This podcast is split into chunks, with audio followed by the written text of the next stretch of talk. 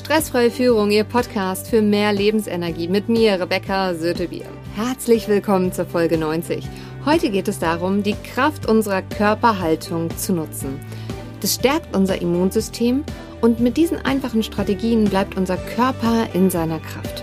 Das hat positive Auswirkungen auf unseren mentalen und auch emotionalen Körper. Das heißt, unsere Gedanken sind zuversichtlicher und wir fühlen uns besser. Wenn man jetzt mal dahin geht, der Kopf hängt, die Schultern sind vornüber gebeugt, die Hände verschränkt, die Beine übereinander geschlagen und man sitzt ein bisschen wie ein Knickstrohhalm. Und man wundert sich, warum man sich manchmal geknickt fühlt. Ja, selbst elf Jahre nach meinem Diplom im Sport bin ich immer noch begeistert darüber, wie wir unsere Körperintelligenz für uns nutzen können. Und lassen Sie uns den Körper einfach mal gerade in drei große Bereiche aufteilen. Erstens die Füße bis zum Becken. Dann zweitens den Rumpf, das heißt vom Becken hoch bis zu den Schultern. Und drittens den kompletten Hals- und Kopfbereich. Wenn wir uns mal den Punkt eins angucken, das heißt die Füße. Wenn man sitzt oder auch steht und beide Füße auf dem Boden sind, wie fühlt sich das an? Und jetzt überschlagen Sie mal ein Bein, egal ob Sie das im Stehen machen oder ob Sie das im Sitzen machen. Im Sitzen haben Sie sogar noch den Vorteil, Sie können nochmal auf den Fußballen gehen. Das heißt, man hat noch weniger Kontakt und neuronal und körperfunktional gibt einfach in dem Moment das Signal ans Gehirn, oh, hier ist es instabiler, hier ist es unsicherer.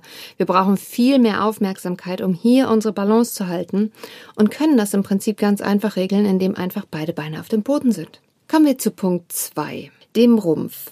Also, wenn die Schultern so richtig weit nach vorne kippen, häufig ziehen wir einfach, wenn wir unter Stress geraten, tatsächlich die Schultern auch noch nach oben. Und wenn jetzt auch die Hände sich noch ineinander verschränken oder man Fäuste ballt oder man presst die so zusammen, dann löst das automatisch wieder mehr Stress und mehr Druck im Körper aus, was dazu führt, dass meistens die Gedanken und auch Emotionen schlechter werden, negativer werden und man manchmal das aber auch nicht so genau greifen kann. Genauso auch bei dem Punkt drei, wenn wir uns den Hals und den Kopf angucken, diesen sogenannten Geiernacken. Ja, da das alleine, dass der Kopf so nach vorne geneigt ist, löst schon neuronal Stress im Gehirn aus und die Blickrichtung ist häufig auf den Boden geneigt. Zusätzlich verstärkt das Ganze halt einfach noch, wenn man die Zähne aufeinander beißt, dann kann man häufig gar keinen klaren Gedanken mehr fassen. Und wenn man dann ähm, gefordert wird und eine klare und souveräne, entspannte und gute, sichere Entscheidung treffen soll,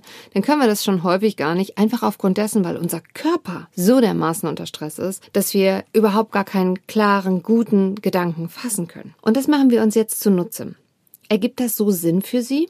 Ich nehme Sie gerne mit in diesen Selbstversuch. Probieren Sie diese Position mal aus. Die Beine übereinander schlagen im Sitzen, den einen Fuß auf den Fußballen tun, dementsprechend die Hände überkreuzen, die Schultern nach vorne bringen, versuchen dabei noch tief und gut zu atmen, den Geiernacken machen, also das Kinn nach vorne bringen, die Zähne aufeinander beißen. Wie fühlt man sich dann?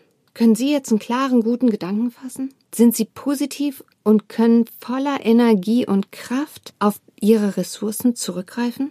Das erste, was man jetzt tun kann, ist als erstes mal seinen Blick zu heben, sein Kinn etwas nach hinten und unten zu schieben und dabei auch die Augen nach oben zu nehmen, weil man gewöhnt war, häufig nach unten zu gucken. Darüber lösen Sie diesen Geiernacken auf und dieser sorgt im Alltag schon dafür, dass Verspannungen im Nacken und auch Kopfschmerzen wieder weniger werden. Die Mundwinkeln nach oben nehmen und damit signalisieren Sie dem sogenannten Trigeminusnerv diese drei Hauptäste, die versorgen wichtige Gesichtsabschnitte mit Gefühlswahrnehmung wie die Stirn und deren Abgrenzung angrenzenden Kopfbereich, Augen und Nase sowie die Regionen um Oberkiefer und Unterkiefer und Kinn natürlich. Das heißt, da kommt automatisch wieder mehr Entspannung rein. Jetzt bringen Sie die Schultern nach hinten und lassen Sie die Arme seitlich am Körper hängen. Wenn man jetzt nicht so genau weiß, was man mit den Händen anfangen soll, das ist ganz normal. Allerdings beim Arbeiten ist es so, da ist man sowieso in Bewegung. Auch jetzt kann man wieder richtig gut atmen. Man hat einfach wieder Volumen, denn die Schultern gehen nach hinten. Man kann wieder frei atmen,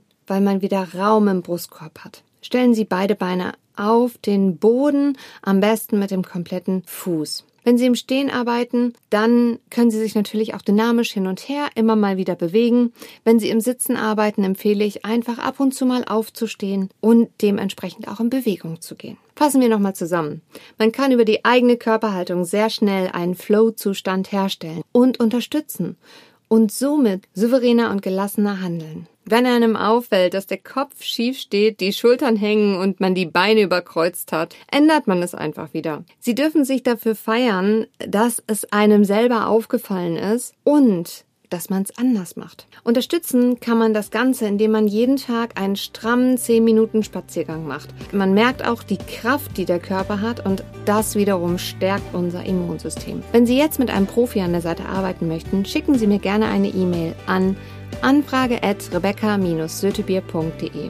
Wenn Ihnen diese Folge gefallen hat, dann teilen Sie sie gerne mit Freunden und Kollegen. Bis dahin eine gute Zeit für Sie, Ihre Rebecca Sötebier.